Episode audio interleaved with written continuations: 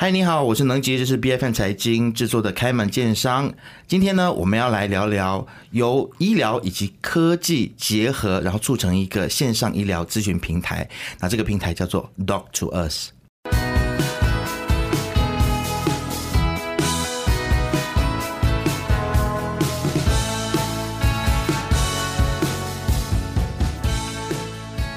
我想大家可能都还记得，在疫情的那段时间，那或许那段时间是大家非常不想要去回忆的，但确实疫情，呃，它是改变了我们的生活方式，尤其是在医护还有科技这一方面呢。其实我们发现，因为疫情的关系，改变了医疗的方式。那么在传统的这个医疗咨询上面呢，民众一般上。都不会在线上咨询，大家可能会比较倾向是面对面的跟医生做医疗咨询。但是在疫情的冲击之下，其实线上的医疗呢，成为当时的一种的医疗的方式。那么，其实说到了医疗的问题之外，其实，在疫情期间，我相信大家还也非常。印象深刻的就是，呃，心理健康也是大家非常重视的一个环节哦。那么，根据卫生部在二零二二年的统计呢，针对三十三万六千九百人所展开的调查。在吉隆坡都会区的这个忧郁以及焦虑的心理问题的人数是比较多的。那其实，在二零二二年的时候，疫情很像慢慢过去了。呃，大家是不是因为回到工作岗位上面变得更加的忧虑或者焦虑呢？等一下，我们可以来请教来宾哦。那其实要解决都市人的这个忧虑以及焦虑的这个问题呢，Doctor Us。跟国家体育学院就合出呃就合作推出了身心健康服务。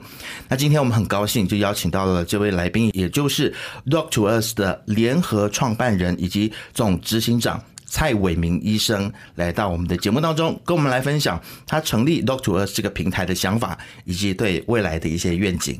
欢迎你。好，谢谢 Isaac。是，那其实蔡医师这个 Doctor Us 其实是在二零一五年成立的，没有错嘛？啊，对对对，是。然后，其实在过去呢，都是以这个线上医疗咨询成为你们主要的一个业务。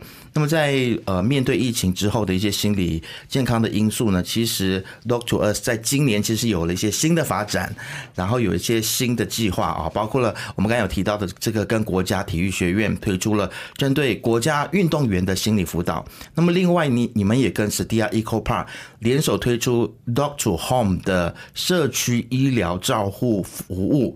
那其实我我们查到这些资料应该都是正确的吧？啊，都完全正确。OK OK，如果不正确要告诉我们啊。对对对。OK，所以我觉得如果是都是正确的话，我觉得真的是两个非常有意义的一个规划哦。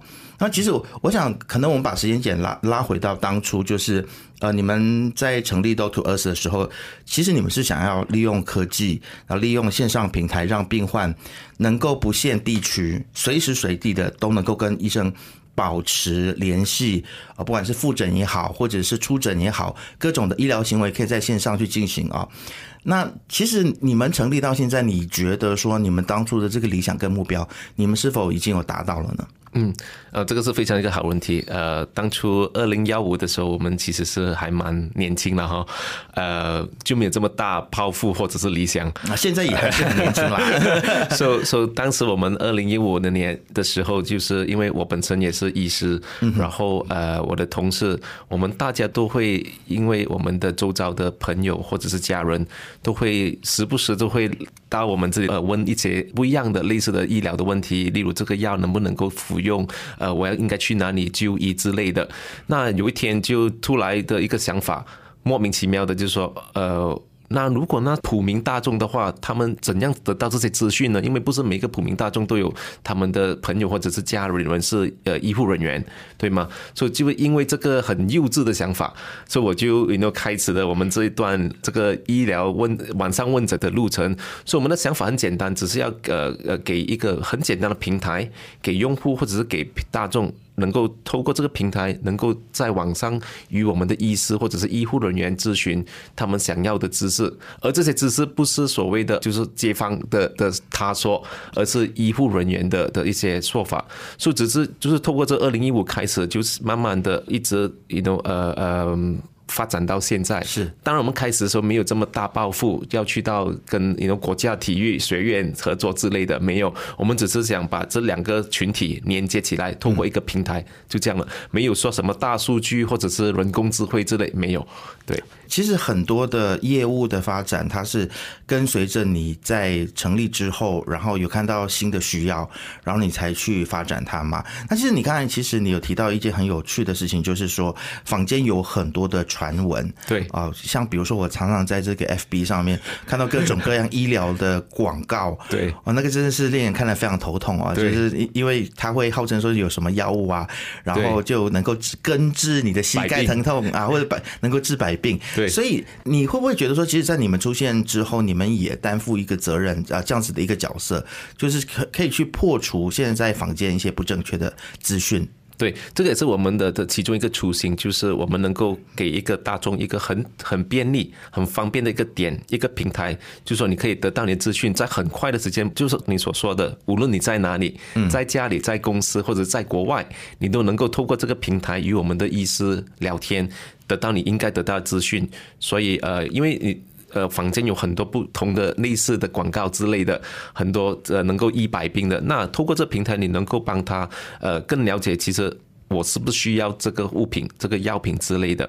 是，说我们只是呃给这个呃 service 给我们的大众，完全是免费的。现在。哦，OK，是非常佛心来着，这样就是给大家免费的。对，那但是其实我有点好奇，就是因为现在疫情已经逐渐过去了嘛，大家会不会又开始又回到了想要面对面来做这个直接的跟医生看病啊咨询？那会不会影响到说就是减少了？比如说线上看诊的这个人数如果减少的话，会不会也影响到你们的业务呢？嗯，这个是非常好一个问题。我们开始在二零一七年推出，我们二零一五年有这个想法，我们用了两年多的时间去研发，是。然后二零一七年我们就开始推出这市场去 C 段，C 段我们觉得哎一定会 work，嗯哼，right？怎么知道一点都不 work？然后没有用户，然后我们第一年的那个电子处方，我们才开了五百张。五百张，就我们看了五百个病人整年。OK，二零一七二二零幺七年，这个是前疫情时代。是好，所以因为我们在马来西亚，你你去看医师、去看诊所，其实不是一个很大问题。大部分时候你都可以随时随地去。对，所以像我家附近就有四五六七间家诊所。为什么我会给一个一笔钱去看一个医生？我从来没看过的。嗯。而甚至我连一颗的药丸都拿不到，然后我要付费。嗯哼。所以那个问诊的那个价值不在。OK。好，所以我们就开始。转变转型去 B 端去 serve B 端，我们就看药药剂行，药剂行有很多痛点，嗯，我们就用那个痛点去去研发我们的呃 solutions，我们就放网上医生在每一家的那个呃药剂行，所以现在为止我们大概有一千五百家药剂行用我们的的医生，所以呃例如 Watsons、Alpro 这些大专药剂行，所以我们开始从 C 端去 B 端。好，然后呃，慢慢的开始转型，再转型。那那是前疫情时代，那后疫情时代，我们开始看到那个呃呃，在疫情的时候，其实我们那个处方开的很多。我们第一年我所说五百张嘛，第二年因为我们开始做 B 端，有很多药剂行，有很多这些呃呃公司呃银行。他们的用户是他们的员工开始用我们的线上服务，所以第二年我们就大概呃开了五千五百张，哇，一跳跳去，然后第三年我们开了大概九万张，哇哦，那是二零幺幺九的时候。更翻倍了。对，那在疫情的时候，二零二零年的时候，我们翻倍到二十三万，然后去年我们达到五十万张，OK，今年我们可以去到七十五万张。所以在后疫情的时候，我们其实看到那个趋势越来越高，用户也越来越多，开始。了解，所以并没有因为这个疫情已经趋缓了，所以导致你们的这个使用率下降，对，反而是它还是不断的在成长。但是这个成长，即使是不是在你们原本的预想当中呢？它是比预想的更多还是更少？其实，其实这个完全是超乎我们预想之外，因为呃，在疫情前我们也没有呃看的会那么的明亮，因为在马来西亚很难这一块电子科技，尤其是在呃医疗，所以在呃呃。呃，疫情的时候，哎，他给我们一支强强心针。当然，这个疫情是个不好的现象，可是对我们这些电子平台、这些呃医疗电子平台是一个很大的强心针，所以就给我们的那个呃呃营业额也是拉高了，然后我们的电子处方也拉高了大概百分之六十六十趴。OK 然后在后疫情，我们觉得哎，应该它会下降吧，因为大家都可以去见面，可以去诊所了嘛。是可是开始看到有一点点下降，可是慢慢的，我们现在看到在过去这八个月里面，它有上上升的趋势。OK，好，所以我们现在大概每天见的病人大概两千两百多位。了解。呀，对，其其实如果你问我的话，我也不不希望这个疫情再发生，因为疫情的那段时间就是失去自由很可怕的一段时间。但确实，一场疫情确实帮助马来西亚整个数位化发展啊，对。就是它成为了一种的催化剂，让数位化在各行各业都发展的非常的快。但是我这里有一个很好奇的问题，这个可能不在提纲里面，嗯没问题。就是医生，其实很多医生就会觉得说，那我就开诊所或者在医院里面服务嘛，对不嗯。对？就是可能也呃，我我也不能说这样就比较轻松啦，但是我觉得自己创业肯定是不会比当医生来的轻松的，因为呃，你你你现在应该自己还有在看诊有吗？啊，这个是非常好的问题。呃，我从二零二零年就开始没有看诊了。哦，OK 我从毕业我在英国训练，然后英国执照 OK 大概几年，然后在牛津的时候执照几年，然后我就去新加坡 OK 新加坡执照了大概七年，然后在疫情要开始的时候。我就没有再当医生了，我就回来马来西亚回流，啊回流来马来西亚去去完全为这家公司服务。了解所以我现在是没有在呃呃执行我的医护的的牌照。好，那我现在给你快问快答一下，啊就是你觉得看诊比较轻松，还是创业比较轻松？非常，我两边我都试尝试过了。是其实它每一两边都有它不一样的挑战 OK，不一样的辛苦，呃不一一样的辛苦。然后呃，因为看诊你就对病人，你要照顾他无微不至，从他的病怎样去呃照顾他好，怎样令令令到他能够痊愈。嗯，那你的你在做企业就不一样了，你要照顾的不只是。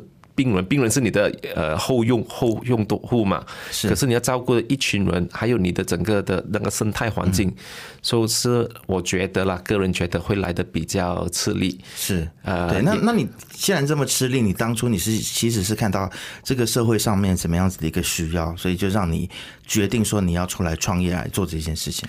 当初我们只是很很很简单的，就是说，呃，我们的朋友、家人都来，you know 寻求这些意见嘛，说我们给一个平台给大家用户就好了，赚些一点一点差价。然后就这么简单，这个理念就开始了这个平台。当然，我们觉得，哎，能不能够 work 不懂，因为我们没有创过业，因为尤其是我们呃哦，所以你之前从来没有创没有过业，这个是第一次创业。然后、呃失败率很高嘛。然后当医师呃，其实很多人觉得我们很聪明，其实也没有，也还好，因为我们的思维其实有时候大部分，我们不是说全部，我们医师的思维其实是蛮狭窄的，所、以我们看病是大部分没问题啦，对。可是你如果叫我去去呃弄个水喉啊，呃弄个电炮，可能不会，对吗？那你现在要去创业更难，因为从看看呃账目到去怎样去呃领你的团队，隔行如隔山啊，这些。对，隔行如隔山，我完全没有这些呃经验。嗯哼，对，完全可以理解啊，就对对。就像我们现在在做主持、做媒体的人，对。要我们出出来创业，我只我只有一句话回答，就是你杀了我吧。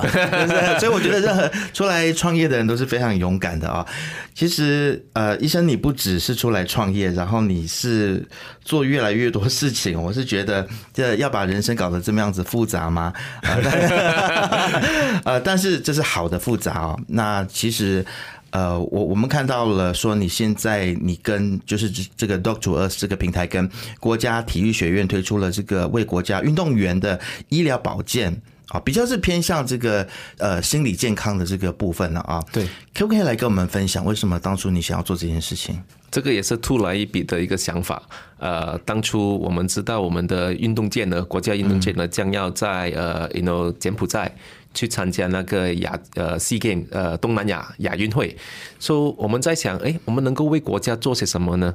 所、以就是因为这个很突来起来的想法，我们觉得，哎，我们能不能给我们的国家所有的运动健儿大概两千多名吧，好，给他们一个呃呃免费的服务，就是说他无论在马来西亚。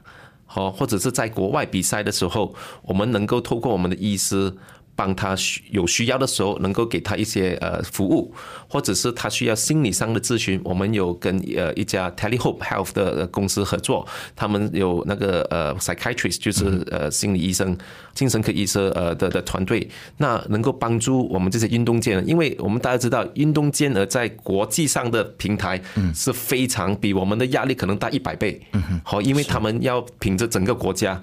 要拿金牌，然后我们有 on the road，还有训练的压力啊，这个也是凭着那我们的体呃呃青年跟呃体育部长呃 YB 杨巧儿他所说的，要怎么样令到我们国家的运动健呢更上一层楼啊？你是说 YB 杨巧双是吗？对对啊是对 YB 杨巧双更上一层楼，那我们可以不可以贡献一点点呢？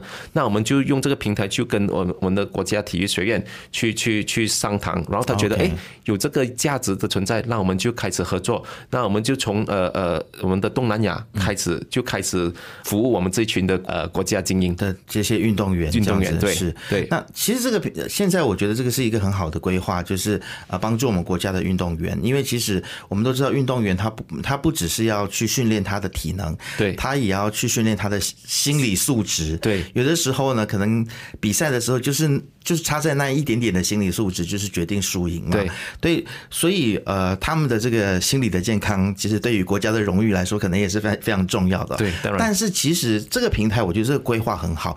以后会不会也想说，你开放给一般的民众去使用呢？对，这个也是我们开始，呃，就是呃，开始在那个国家的运动健儿嘛。呃，因为他们的呃可能的压力会来的比较大，好，通过这些平台能够无时无刻都能够以我们的精神科医师或者是医生们去呃做一个咨询，是吧？但下一步我们想想要可开始的就是说，因为呃我们也跟呃青年轻跟体育有一些合作嘛，所以我们想想说，因为心理这个问题其实不只是在运动界呢，在每一个层面的人都会有这个心理的的的素质，尤其是呃后疫情时代可能来得更严重，例如我们的青年。好，这个青年这一块是我们觉得我们应该要好好的去重视。呃，大概有五分之一的中学生他会有这个呃忧郁症，五分之二有这个焦虑症之类的。好，所以这些这些数据呢，能能够让我们觉得，嗯，我们能不能为这些青年人，因为他们是我们未来的主人翁啊，我们能不能为他们做一些呃咨询，或者是帮助他们在这一块呃心理上的辅导之类的，完全是呃呃给予一个呃免费的服务给我们的青年人，与可能与政府合作，所以这一块是我们要开始去去摸索的。了解，就是除了给运动员之外，其实接下来可能就可以开放给青年。对，那呃，可能青年之后再看看社会上有什么样的需要，对，是不是是能够再提供这样子的服务给大家？那其实除了推出心理咨询相关的服务之外呢，你们也推出了家庭保健服务，这个就是 Doc to Home。嗯，可不可以跟我们讲一下什么是 Doctor Home？So Doctor Home 就是我们 Dog to Home 的一个呃子公司，嗯，然后跟呃呃一些呃其他公司合作。那我们这个整个的线上跟线下的医疗保健计划呢，是给予我们的发展商。好，所以我们第一家合作发展商是 SB s e i a 然后过后刚刚就跟 Gamuda Land 呃合作。所以这两家发展商呢，说我们这个配套。会在他的买屋子的配套融在一起，就是说，当你买房子跟 SP 手店或者是跟呃呃甘木达来买房子的时候，你那个房子那套房子会不只是有那个四块墙壁四面墙而已，它还有个 Doctor Home 还有 Doctor Home 的服务。那 Doctor Home 服务有什么呢？它有一个所我们的线上问诊，无条件的，OK，无限的线上问诊，然后有一次的呃一次性的那个呃体检。血液检查，好，然后有呃呃网上问诊，还有送药服务之类的，所以这些都是完全是 package 在那个房房屋里面。所以你买房加 doctor home，所以这个概念是其实是蛮创新的。那我们也是也感谢呃 SB 十二跟 g a m u d Land 对我们的支持还有信赖，我们才可以推出这一连串的这些计划。OK，我很好奇哦，就是当你们在想到这些，比如说呃 doctor home。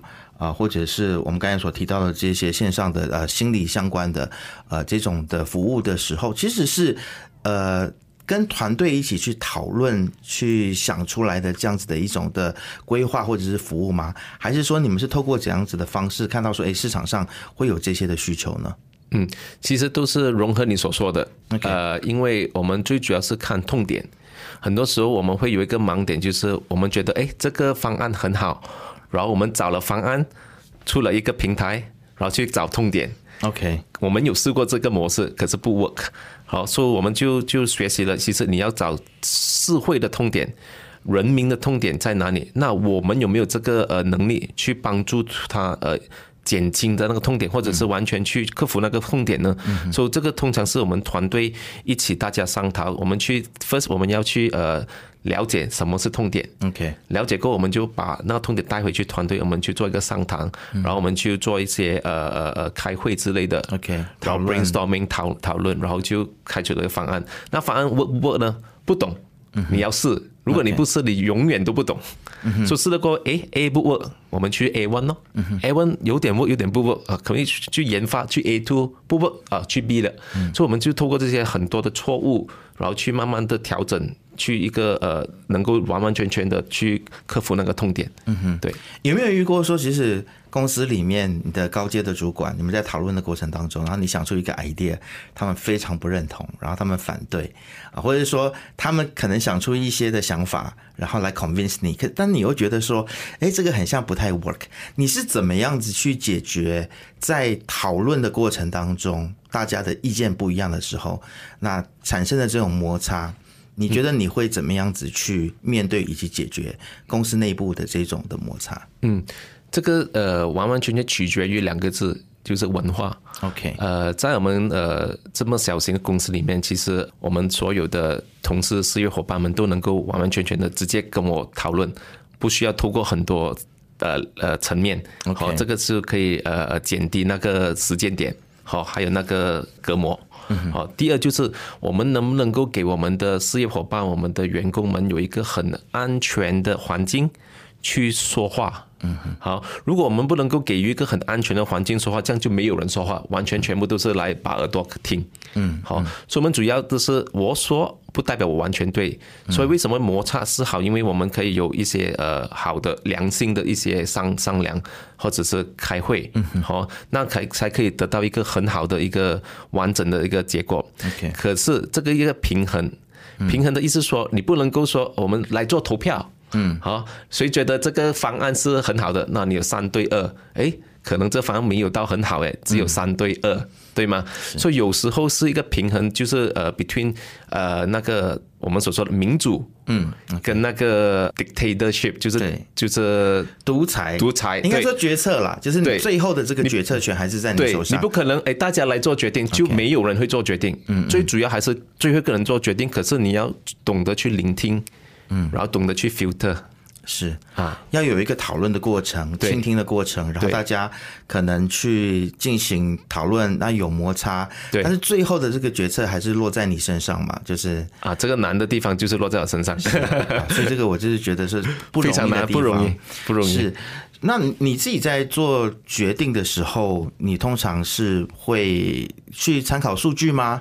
还是说你会用怎样的方式来最后呃决定说，OK，这个方案该怎么走，或者是最后我们是不是要实行某一些讨论出来的事情？你是怎么做决定的？通常是一个一个阶段。以前开始创业的时候是跟感觉，凭感觉走 OK 凭感觉走。哎，我觉得这个能够解决痛点，我们去尝试。